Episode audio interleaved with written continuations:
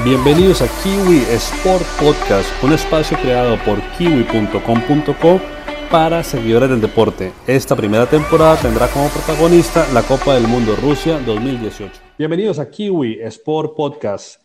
Hoy, capítulo número 4, estamos en la temporada 1, que es esta temporada mundialista Rusia 2018. Y en este capítulo 4 lo hemos querido denominar Argentina milagro o eliminación. Acá desde Colombia, una noche de lluvia. Rodrigo, ¿cómo está la noche en Ciudad de México?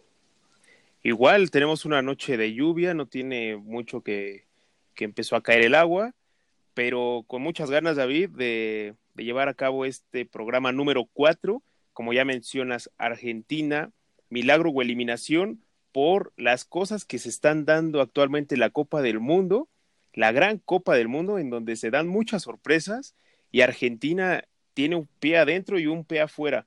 Esto gracias a que hoy la selección de Nigeria venció a Islandia y con esto le da un poco de esperanza a Argentina que se va a jugar el todo por el todo en la última fecha de su grupo.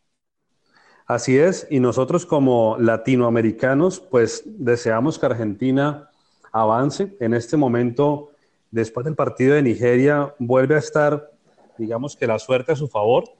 Eh, el capítulo pasado, eh, cabe recordar que tuvimos un invitado especial, nuestro amigo, el referee Julián Mejía Alvarado, y con Julián tocábamos un tema, Rodrigo, que era acerca del bar, un bar que sin duda nos ha mostrado que es una herramienta positiva a favor del juego limpio a favor de, de cuidar el fútbol y hoy, justamente en el partido Brasil-Costa Rica y también en Nigeria-Islandia, eh, ha dado muy buenos resultados el VAR. ¿Qué, opinas de, de, esa aplicación del VAR en estos dos partidos que hemos visto?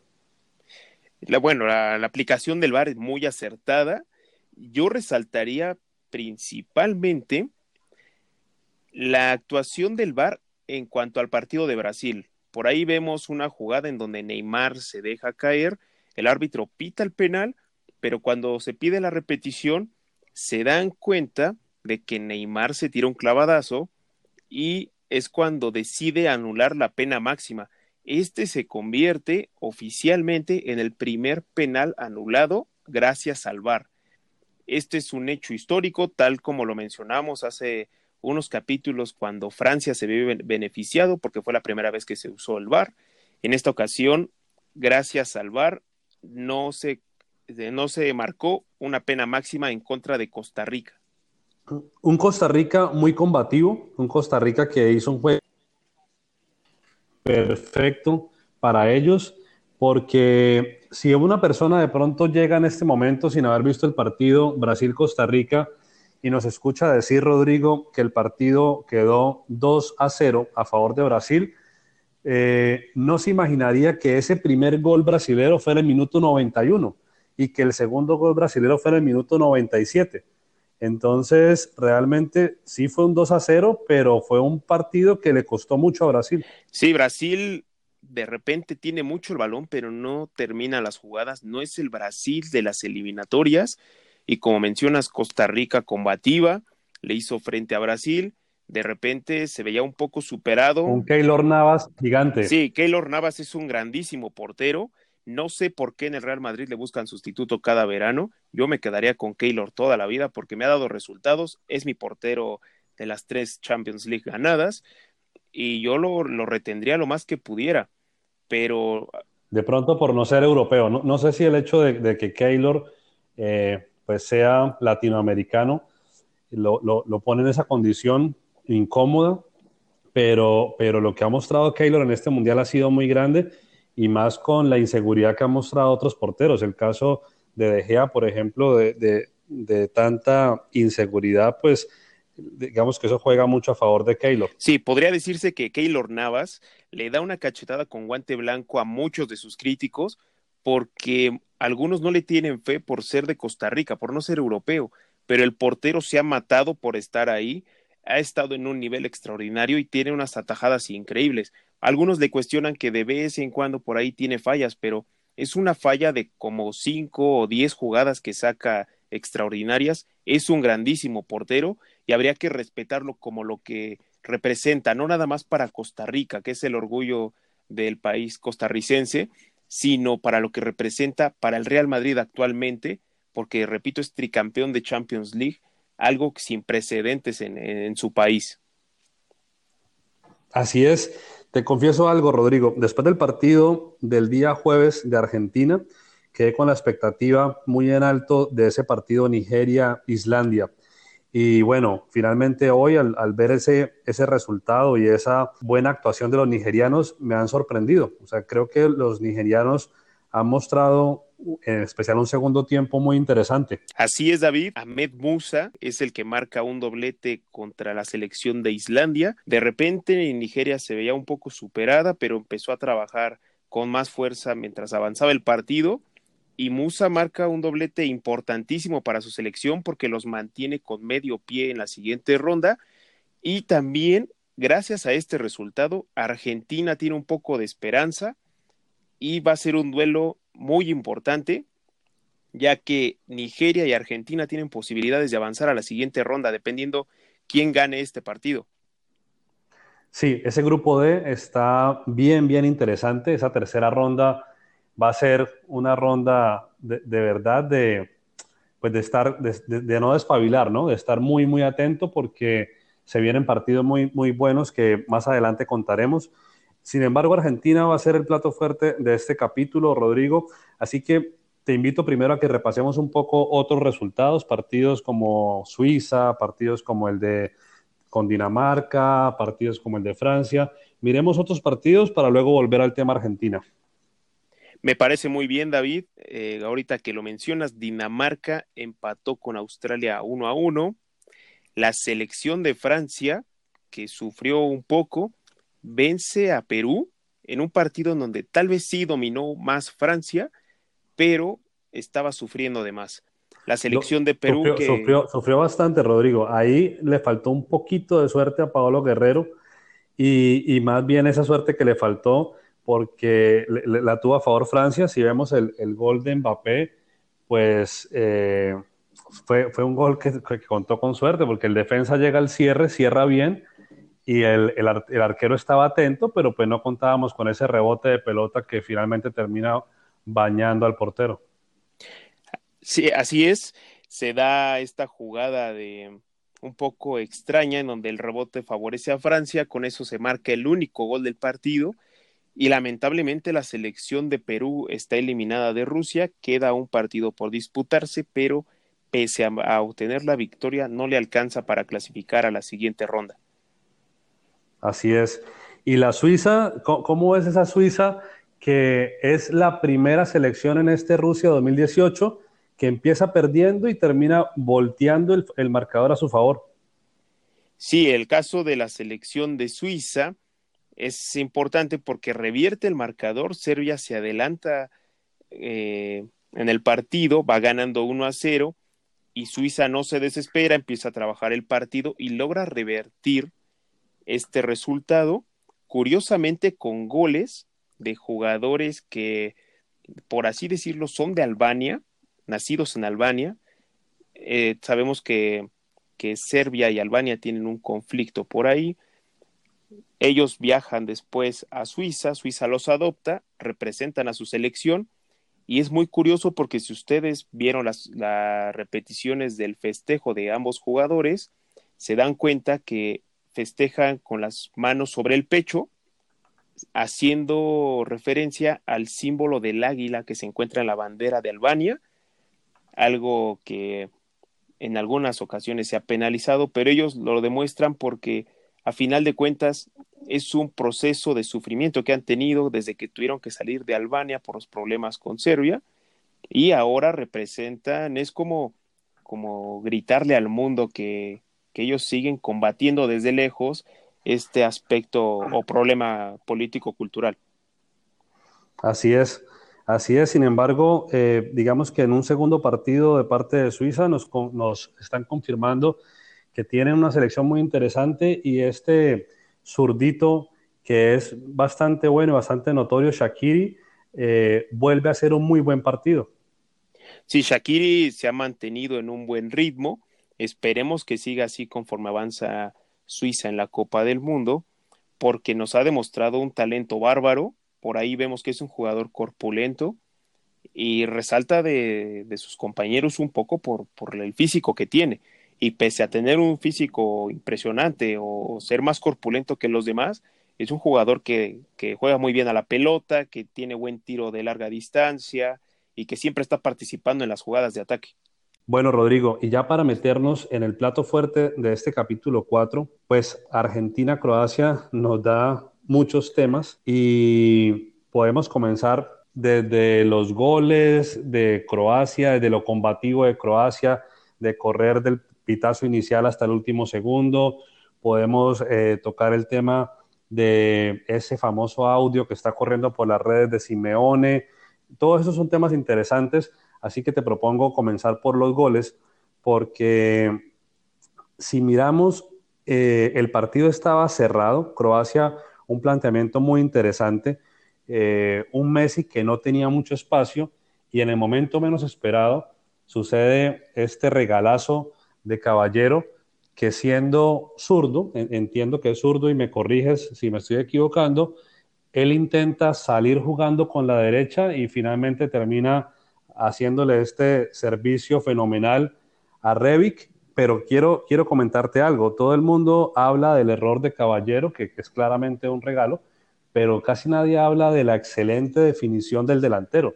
O sea, cualquier otro delantero, Rodrigo, de repente se puede estar enredando con la pelota, porque ¿cómo define? ¿De cabeza? ¿O será que baja la pelota de pecho e intenta sacarse al portero? Pero e, este Revic la tenía clara y su definición fue potente. ¿Cómo viste tanto, tanto el error como la definición del delantero?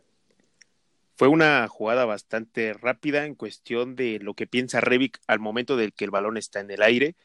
Sabemos que viene de un regalo de caballero, quien impacta mal la pelota queda el balón en el aire y en automático Revic cañonea al portero, le mete un, un trayazo, valga la redundancia, porque la agarra de aire sin pensar y mete un, un gol muy, muy bueno de una capacidad técnica importantísima. Y como mencionas, algunos delanteros hubieran pensado en rematar de cabeza y bombear, otros tal vez en, controlar el balón e intentar definir por abajo, burlarse al portero, pero Revic no la piensa y gracias a que, de que intenta definir así como viene, nos regala un, un gol bello, pese al error de Caballero, porque aunque muchos digan que, el error de Caballero es más grande en esta jugada, la definición es muy importante porque no todos tienen esa capacidad técnica de definir así. Así lo veo, una definición muy limpia, que ya luego, naturalmente, es un balde de agua fría para los argentinos, un Messi que no estaba teniendo mucho espacio y después de, esta, de este gol inesperado, pues eh, le corta las alas, digamos, a esa actitud argentina. Empiezan los cambios, empieza también el desespero, empezando por el técnico. No, sé qué, qué, opinan, digamos, en los demás periodistas en Rusia y, en Argentina misma, pero creo que esa actitud de San Paoli, eh, en lugar de sumar, resta muchísimo, porque lo que hace es transmitir mucho más nerviosismo y es una actitud de un técnico que está salido de la ropa. Sí, algunas cosas de las que yo leí a partir de, esta situación de San Paoli, por ejemplo, cuando él se quita el saco y deja ver sus brazos tatuados, algunos criticaban que tenía tatuajes en los brazos, cuando eso no, para mí, y es un punto muy, muy personal, no te hace menos ni más como persona, ni como técnico, ni nada de eso. Eso es independiente de, de, lo que estás haciendo en el papel de técnico, que hasta el momento ha sido muy cuestionable porque Argentina no ha jugado bien desde hace varios meses y, sabemos muy bien que clasificaron en la última jornada de las eliminatorias, vienen arrastrando esto desde hace mucho tiempo y a mí lo que me sorprende es cómo muchos en vez de analizar el sistema de juego de Argentina, ver cómo pueden reforzar la parte de ataque, la parte de la defensa, que en este partido estuvo muy mal, muy mal parada, muy mal planteado, les ganaban las espaldas. Muchos compañeros, periodistas, reporteros, cuestionan la imagen de San Paoli por tener tatuajes. Ese tipo de comentarios, con todo respeto, no nos ayudan para el fútbol, porque estamos analizando partidos de fútbol, no la imagen de un técnico. Para mí, si tiene el cabello largo, lo tiene corto, si tiene tatuajes o no, si tiene por ahí una oreja perforada con un arete, eso está de más. Mientras el técnico haga su función, mientras los jugadores hagan su función, eso es lo que nos debe de importar. Y en este caso, yo sí cuestionaría mucho esa parte de algunos colegas que se meten más con la imagen en vez de analizar el fútbol y llenan a la gente de ideas un poco erróneas porque no estamos analizando fútbol. Por ejemplo, si analizamos el parado de Argentina, muchos cuestionan que juegan con tres defensas. Fue un 3-4-3. Pero te aseguro que si Argentina hubiera obtenido la victoria, hubieran elogiado ese parado. Esto me recuerda a una declaración de Marcelo Bielsa, en donde dice que el éxito es proporcional a la cantidad de victorias que tienes, porque tú eres exitoso si ganas. Si no ganas, no eres nadie. Pese a que tu sistema funcione o que tú juegues muy bien, si no obtienes títulos, si no obtienes victorias, difícilmente vas a tener éxito. En parte tiene razón, porque a final de cuentas los campeonatos llegan con goles, algo que le ha costado mucho a Argentina, pero también hay procesos en donde el equipo va evolucionando y se puede dar eh, un cambio significativo con cierto tiempo de trabajo. ¿Cuál es aquí la desventaja de Argentina? La desventaja de Argentina, a como yo lo veo, es que los jugadores no están sintiendo la camiseta, no están sintiendo que están jugando una Copa del Mundo, que es el máximo trofeo, el máximo torneo en el fútbol. ¿Qué es lo que pasa? Yo veo argentinos, jugadores, que están caminando en la cancha, que no hacen bien sus recorridos y empiezan a dejar muchos huecos. Cuando el partido está 0 a 0, viene esta pelota que se juega atrás y Caballero, que tendría que decirse ser el, el hombre más de más peso en la última línea, porque ya pasándola él, pues ya no hay nadie prácticamente, regala el primer gol, tal vez por los nervios o no sé, se confió demasiado porque cuando vemos la repetición que la cámara está enfocándolo, él llega muy confiado queriendo despejar, le deja el balón a Revic y viene el primer, el primer gol, que para mí sepulta a Argentina. Desde el primer gol Argentina se viene abajo, porque lo poco que habían trabajado durante el partido se viene para abajo porque ya tienen la presión de tener un gol en contra. Entonces, empiezan a seguir teniendo errores, empiezan a dejar muchos espacios. La marca sobre Messi es importante porque tenía dos jugadores y los llegaba a pasar, tenía otro pegado pero nadie a su alrededor se mueve, nadie se bota a recibir el balón, no hay nadie que grite para hacer presencia. Entonces, pues obviamente, Messi luego hay, hay jugadas en donde no tiene a quién darle el balón. Y por ahí te puede hacer una genialidad como las que nos tiene acostumbrados, pero no siempre van a salir, porque también tienes que ver qué equipo está enfrente. Y Croacia ha sido menospreciado, por así decirlo, porque antes de este partido yo escuché algunas opiniones de medios argentinos en donde decían que a Croacia le ganaban. Y aunque muchos hacíamos fuerza por Argentina porque queríamos ver que Argentina ganara, nos dimos cuenta de que el exceso de confianza también les pesó y cuando quisieron despertar ya era demasiado tarde, ya tenían dos goles en contra, con Croacia jugando muy bien, porque tampoco le vamos a quitar mérito a Croacia, tuvo un partido excelente, Iván Rakitic y Luka Modric dos de los mejores mediocampistas del mundo están en Croacia y jugaron un partido excelente. Y de ahí se deriva que en una de, jugada de ataque de Croacia viene el segundo gol de Modric, que empieza a buscar espacios, no los encuentra y al final se abre el balón al lado derecho y mete un zapatazo pegado al poste que era inalcanzable para Willy Caballero. No sé tú cómo lo viste, si opinas que también fue un golazo pero que también de cierta forma el defensa que lo está marcando le da un poco de, espacio para poder definir. Claro, indudablemente fue un golazo, pero, pero bueno, primero dos, dos, puntos. El primer punto es que nosotros como latinoamericanos, en el caso propio como colombiano que tenemos las eliminatorias con Argentina. Estamos acostumbrados históricamente a ver una Argentina combativa y fue lo que no se vio en este caso y al revés, fue lo que mostró Croacia. Croacia mostró la combatividad a la que estábamos esperando nosotros ver eh, al equipo argentino por amor a su camiseta. Croacia demostró también un trabajo ordenado y un trabajo de equipo que esperábamos ver en Argentina. Indudablemente los talentos, digamos que, nombras, en el caso de, del mediocampo croata, pues los tiene y los sacó a relucir. Y aparte de esto, Claro, naturalmente fue un golazo de, Modric que se busca el espacio, pero, pero la marca estaba encima, o sea, un, defensa de pronto más, más atento, no sé, Otamendi no es tan rápido de pronto y eso eh, corre a favor de, Modric y al final pues ese derechazo también fue un derechazo impecable que entra por, se, tiró caballero, pero entra por el único espacio que había entre, entre el portero y el palo. Entonces, total, total eh, talento, en este caso del lado argentino, y una frialdad que no tuvo, una cabeza fría que no tuvo Argentina para asumir ese marcador en ese momento antes del gol de Modric, 1 a 0, y que lo pudo, y que lo pudo haber recuperado, porque ya estaba Higuaín en la cancha, ya estaba Dybala en la cancha.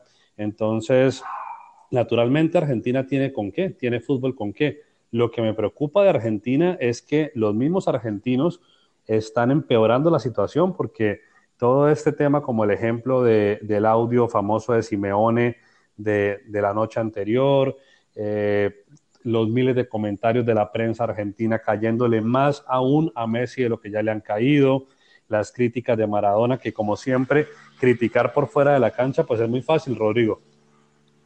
Sí, tenemos, eh, bueno, comenzando con el audio de Simeone que mencionas, se me hace un poco fuera de, contexto, porque si bien a Simeone le ha ido bien con el Atlético de Madrid en, en los últimos años, recordemos que como técnico no ha dejado como bien parado a los, a los equipos en los que ha estado previamente a este. Sin ir tan lejos, él fue parte de la debacle de River Plate, que después terminó en un descenso. Él tuvo un equipo histórico de Argentina, al cual le encargaron salvar, y no pudo hacer nada. Entonces, desde la posición de un técnico al que le está yendo bien actualmente, pegarle al que está en el banquillo de la selección es muy fácil. ¿Por qué? Porque a final de cuentas yo no soy el que está ahí. Yo no soy en este, por ejemplo, en el caso de Simeone, él no es San Paoli, él no está en la Copa del Mundo. Y en su momento, cuando le ofrecieron el banquillo, él no, él no quiso. ¿Por qué? Porque sabe lo, complicado que es, la presión que existe para un técnico en la selección argentina, una selección que nos tiene acostumbrados a estar peleando, que es bicampeona del mundo, que ha tenido a uno de los más grandes futbolistas de todos los tiempos, que es Diego Armando Maradona, que actualmente cuenta con Messi, entonces, para mí es un poco fuera de lugar. Sí, tal vez muchas personas concuerden con lo que dice en este audio, pero también tomemos en cuenta que, es muy fácil criticar desde afuera. No todos tienen como ese valor, esas agallas de, estar ahí en donde está San Paoli ahorita. Y algo que yo reconocería de cierta forma de San Paoli es que pese a no jugar bien, él siempre da la cara y te dice por qué quiso jugar de cierta forma y qué fue lo que él considera que falló, algo que yo a muy, muy pocos técnicos les he escuchado. Por otra parte, también las críticas hacia Messi, leí por ahí un artículo en donde dicen que Willy Caballero tuvo más pases que Messi, pero esto es subjetivo, tomemos en cuenta que muchas veces Argentina no tenía por dónde profundizar en la media cancha y el balón tenía que ir para atrás Obviamente Caballero iba a tocar más veces el balón y no significa que por eso su participación sea mucho mayor a la de Messi en cuestión de, rendimiento. ¿Por qué? Porque también nos habla de que Argentina no tuvo un buen manejo de media cancha y no tuvo un buen manejo de ataque. Entonces, es, es, es importante tomar en cuenta esto porque si bien tu portero toca a veces el balón más que un delantero, también te está dando a entender el sistema de juego no está funcionando en tu equipo en ese momento. No solamente es, ah, eso significa que Messi estaba caminando, o eso significa que Messi no participó o no buscaba el balón, porque no es así. En varias jugadas Messi buscaba el balón, pero no tenía quien darle la pelota, o de repente lo marcaban entre dos o más. Entonces, también hay que, hay que ver por qué lado, más bien, ah, teníamos que haber visto el partido para poder entender esta parte que estoy comentando sobre la cantidad de pases. Viéndolo en frío, yo si no hubiera visto el partido y me ponen que Willy Caballero tiene más pases que Lionel Messi, yo te podría decir que pues que podría catalogar a Messi como que no hizo nada y lo tacharía y me dejaría llevar por lo que dicen los demás. Pero también dentro de, de estos análisis, si vamos a criticar el desempeño de un equipo o de un jugador, tenemos que ser parte del partido en el que están inmersos. En este caso, yo creo que Messi no da un buen partido como tal, porque no es así, mentiría si, si te digo que dio un excelente partido, pero buscó muchas opciones que tal vez sus compañeros no le dieron y que lleva años buscando un compañero en el ataque y un compañero al cual darle el balón y tal vez un poco de responsabilidad al momento de, de hacer goles o de tratar de hacer diferencia, pero que los mismos argentinos no lo apoyan, la misma selección no lo apoya. Entonces, cuando algunos critican de que Messi es uno en Barcelona y otro en Argentina, pues obviamente, porque en Barcelona tiene quien lo acompañe y quien reparta responsabilidades, aunque él es el, el genio. En Argentina no, hay demasiadas fotografías en internet en donde Messi se ve parado en medio de seis jugadores, de cinco jugadores, y eso es increíble porque para una selección de peso como Argentina, que se está jugando todo en ese partido para poder aspirar a la segunda ronda, ves a otros jugadores en apatía, pero no son criticados porque no son Messi. Los errores vienen de la defensa, el error también viene de Caballero y las críticas van por Messi. Eso es lo que yo no comprendo. Porque si bien, como te dije, en el partido contra Islandia y en el partido contra Croacia no ha jugado bien, no significa que por él pierdan, porque él no está en, las, en los 11 puntos, en las 11 posiciones de toda la cancha. No sé tú cómo lo veas. No, así es. Lo, lo cierto es que en este momento Argentina tiene la única oportunidad que el día jueves, después del partido, no tenía, y es dado el resultado Nigeria-Islandia. Ahora, si bien la puerta para Argentina va a tener al frente una selección africana muy fuerte. O sea, eh, yo quiero ver este partido y, la semana entrante, ese seguramente va a ser uno de los partidos partidazos, uno de los partidos imperdibles. Eh, Argentina claramente tiene fútbol y tiene con qué, y la conocemos, pero tiene que jugar, como estás diciendo, completamente diferente y más que todo con una actitud renovada al que mostró en el partido anterior. En el caso de, este partido contra Nigeria, como bien mencionas, va a ser un partido de alarido por la posición en la que se encuentran los dos y porque últimamente cuando se han enfrentado Argentina y Nigeria han sido partidos de muchos goles. Ya lo tuvimos en la edición pasada de la Copa del Mundo. Previo a este Mundial también jugaron un partido amistoso en donde Nigeria golea a Argentina, pero son partidos de muchos goles. Se espera que este sea igual y sea el que sea que gane, Ojalá sea con un buen espectáculo. Muchos esperamos que, sea Argentina, pero también hay que respetar el lado del rival de, Nigeria, porque Nigeria hoy jugó un buen partido y se va a crecer con este resultado para ir con todo contra Argentina. Y si pasa Nigeria también sería bien merecido porque también se están esforzando por hacer lo suyo. Claro, si, si, tenemos en cuenta los estados de ánimo y marcáramos una línea, marcáramos una línea de Nigeria viene de menos a más y Argentina de menos en menos. O sea, la, la, línea de Argentina está una línea negativa, dependiente negativa, y al revés, la línea de Nigeria dependiente positiva. Pero si algo se ha caracterizado por este Mundial de Rusia 2018 es por, los, por las sorpresas, los no están dados, hay que jugarlos. Y lo más bonito del fútbol es que Argentina necesita mostrar un buen, un verdadero eh, espectáculo de fútbol para poder ganar a y solamente los beneficiados vamos a ser todos nosotros y deseamos que para el pueblo argentino pues sea favorable. Además, estamos cerca, somos latinoamericanos eh, y Argentina en octavos hace falta. Además que si Argentina pasa octavos, pues se puede dar encuentros aún no estamos seguros, pero seguramente unas llaves que van a ser eh, rivales donde, donde va a ser de pronto históricamente mucho peso. También podemos eh, tomar en cuenta, ahora que, bueno, hace unos momentos que mencionabas el estado anímico, Nigeria viene con todo, va a ir a buscar el partido. Yo no, yo no me imagino una Nigeria que esté aguantando, va a salir con todo.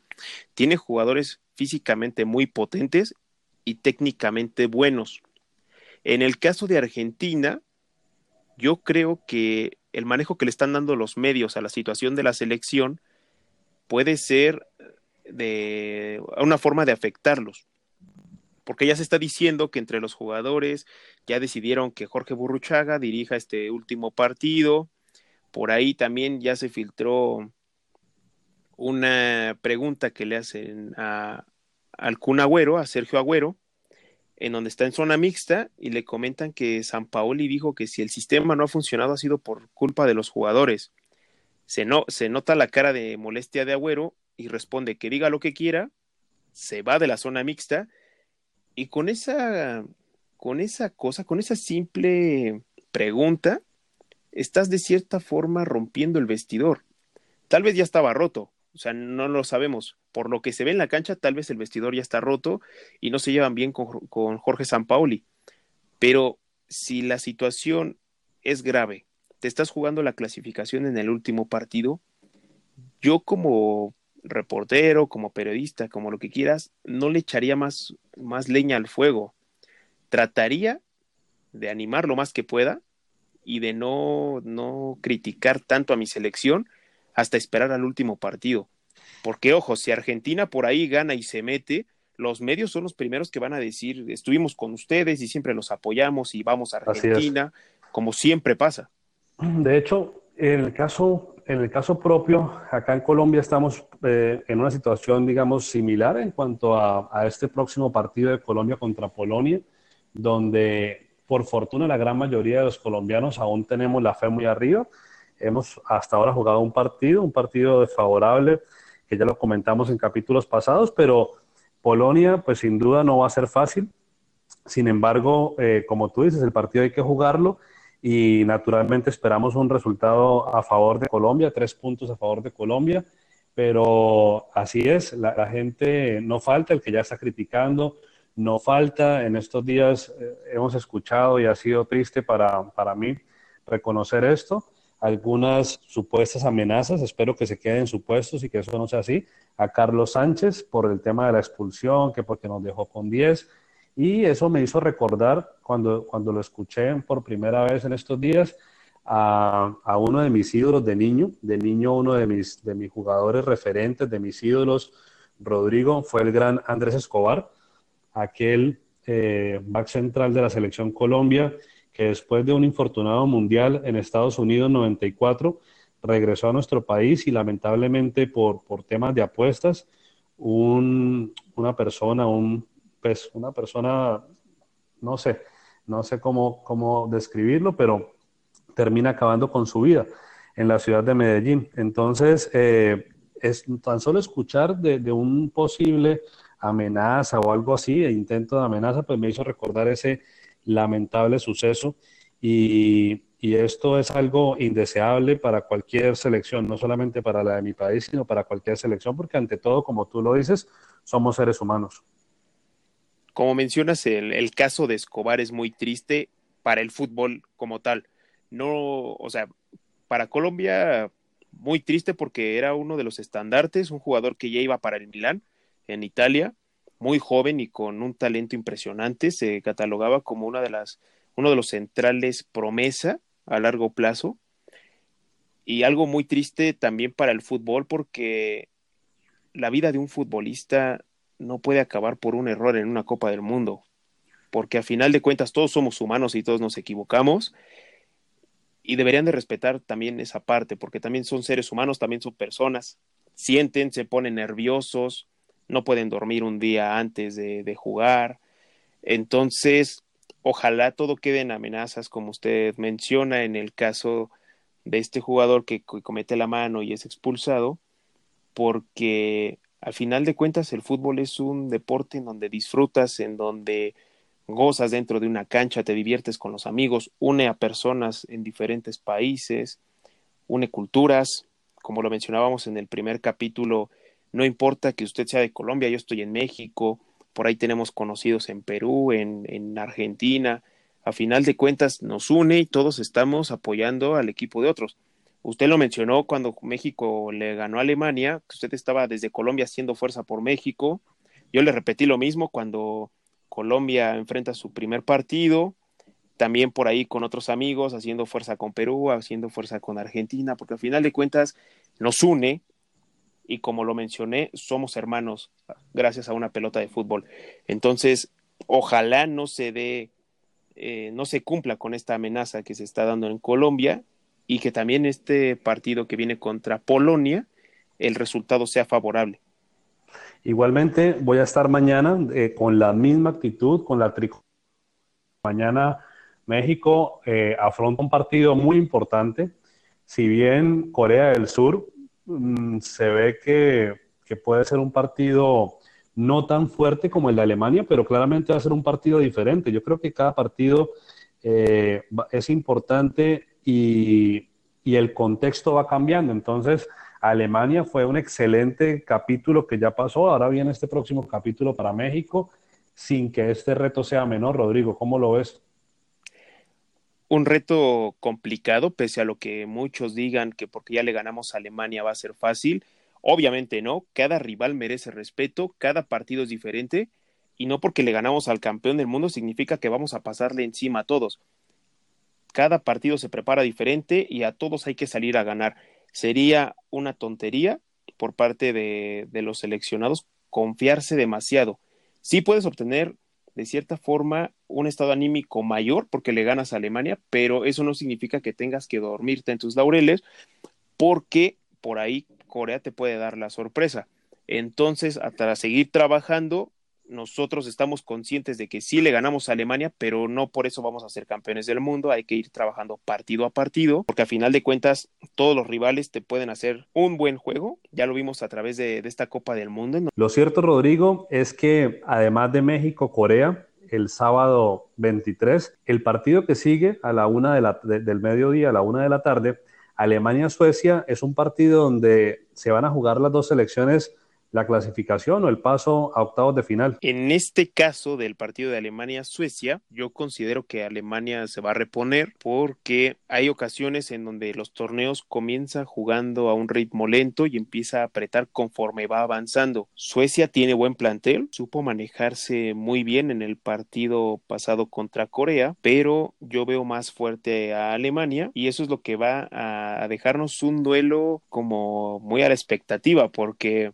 retomando el punto anterior, lo, que los que se han visto como selecciones débiles han sacado puntos a las grandes o las grandes les han terminado ganando, pero hasta en los últimos minutos les ha costado demasiado. Suecia se va a agrandar porque enfrenta a Alemania y Alemania va a buscar de todas las maneras posibles conseguir puntos, porque recordemos que Suecia ya tiene tres, pero Alemania tiene cero, lo cual si Suecia le gana o sacan un empate, se vería complicado el, pase de Alemania, que a final de cuentas se enfrentaría a Corea. Este grupo para mí no está definido, pese a que Suecia y México ya tienen tres puntos, porque nunca hay que dar por muerta a Alemania. Así es, pues hay, hay muchos grupos aún no, no definidos, pero siguiendo cronológicamente la, la jornada, el día domingo tenemos a primera hora Panamá, que viene, pues está debutando y viene de perder. En este caso, este domingo enfrenta a Inglaterra. Eh, Japón, después de salirse con sus tres puntos frente a Colombia, ahora enfrenta a Senegal. Senegal que pues viene fortalecida. Y bueno, finalmente para nosotros tendremos nuestro plato fuerte acá en el país porque celebraremos Día del Padre este domingo 24 junto con el partido Colombia-Polonia. Esperemos que, que, la selección de Colombia pueda replantear muy bien su sistema y logren esta victoria porque sería un buen regalo del Día del Padre. A nosotros nos tocó el domingo pasado festejar Día del Padre y afortunadamente México venció a Alemania. Espero que con ustedes pase igual. Vamos a estar apoyando desde aquí de México para que la selección de Colombia retome su camino en esta Copa del Mundo y pese al primer resultado, ya hay que dejarlo en el pasado, hay que enfocarse en este partido y en el que viene, porque mientras más estemos enfocados en el pasado y las críticas sigan, más vamos a llamar la, negatividad. Entonces, a pensar positivo y vamos con todo con Colombia. Así es. De hecho, eh, esa es la actitud, esa es la actitud positiva.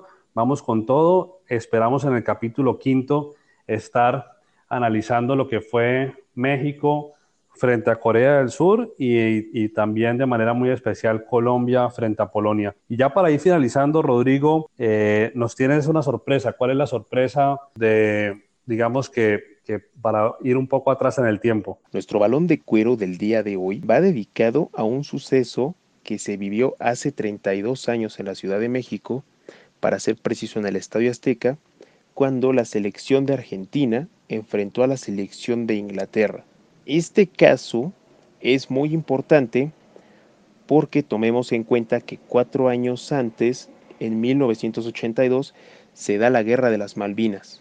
Esta fue ganada por los británicos y tomemos en cuenta que todo esto empezó a cambiar.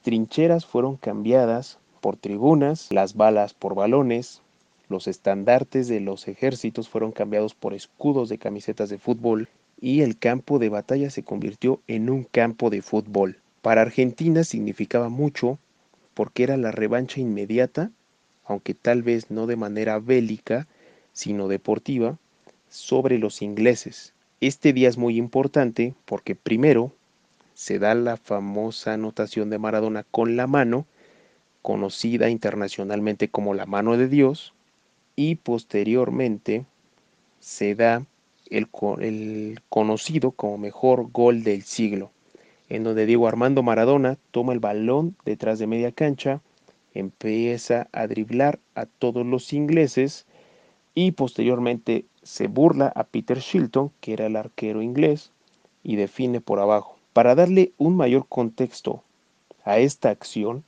y para que ustedes dimensionen de cierta forma a través del oído lo que se vivió en ese momento en el Estadio Azteca, les vamos a compartir la narración de Víctor Hugo Morales, que para mí y para muchos expertos dentro de las Copas del Mundo, es una de las mejores narraciones en la historia, porque te transmite un cúmulo de sentimientos y emociones que muy pocos pueden llegar a ser y la piel se eriza. Vamos a escucharla y ustedes opinarán posteriormente si coinciden conmigo o piensan diferente.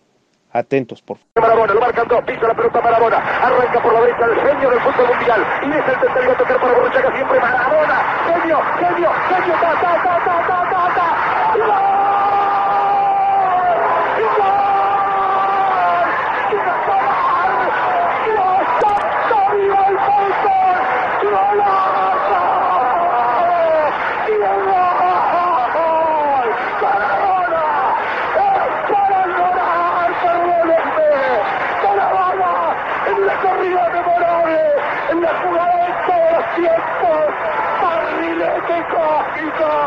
qué planeta viniste?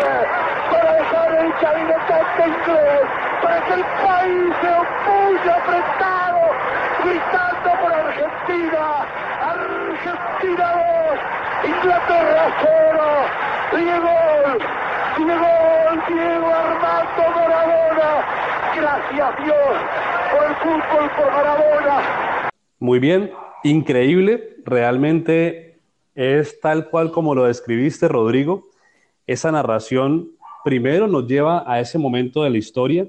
En segundo lugar, nos hace meter en ese partido y nos hace sentir lo que en ese momento eh, los hinchas argentinos estaban sintiendo.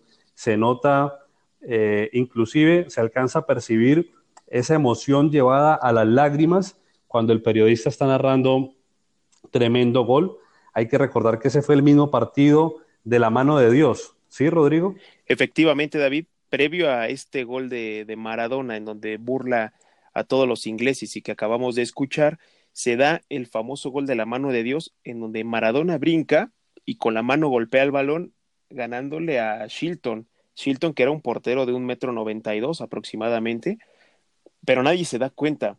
Por ahí Jorge Valdano comenta que él cuando ve la jugada se da se percata de que Maradona golpea el balón con la mano, pero el árbitro apunta hacia la media cancha Inclusive si ustedes ven la repetición de, del festejo de Maradona, voltea a ver al árbitro en algunas ocasiones y cuando se da cuenta que no le marca mano, él festeja como si hubiera sido un gol legítimo. De esta manera damos por cerrado nuestro capítulo 4, Argentina, que lo hemos denominado milagro o eliminación, deseando que sea el milagro que ocurra en su tercer encuentro. Y este podcast, como ustedes saben, está alojado en la plataforma de SoundCloud. Una forma muy sencilla de poder tener acceso, una ruta fácil, es poder ir a la página web kiwi.com.co. Ahí encuentran, tan pronto entran a la página, el link del podcast que los va a llevar directamente a el perfil en SoundCloud. Muchas gracias Rodrigo por acompañarnos en esta noche de lluvia, tanto en la Ciudad de México como acá en la ciudad de Cúcuta. Gracias a ti David por un episodio más de este podcast mundialista. También quiero agradecer a todas las personas que nos hacen el favor de escucharnos, a todos los que nos han retroalimentado a través de las redes sociales. Sus comentarios son muy valiosos para nosotros porque así intentamos mejorar e intentamos preparar un programa con información que a ustedes les parezca relevante y lo que ustedes quieren escuchar. Muy bien, así es. Nos encontramos nuevamente en el próximo capítulo, deseando estar teniendo unas palabras muy elogiantes hacia la selección mexicana y naturalmente hacia la selección Colombia. Un abrazo. Hasta luego.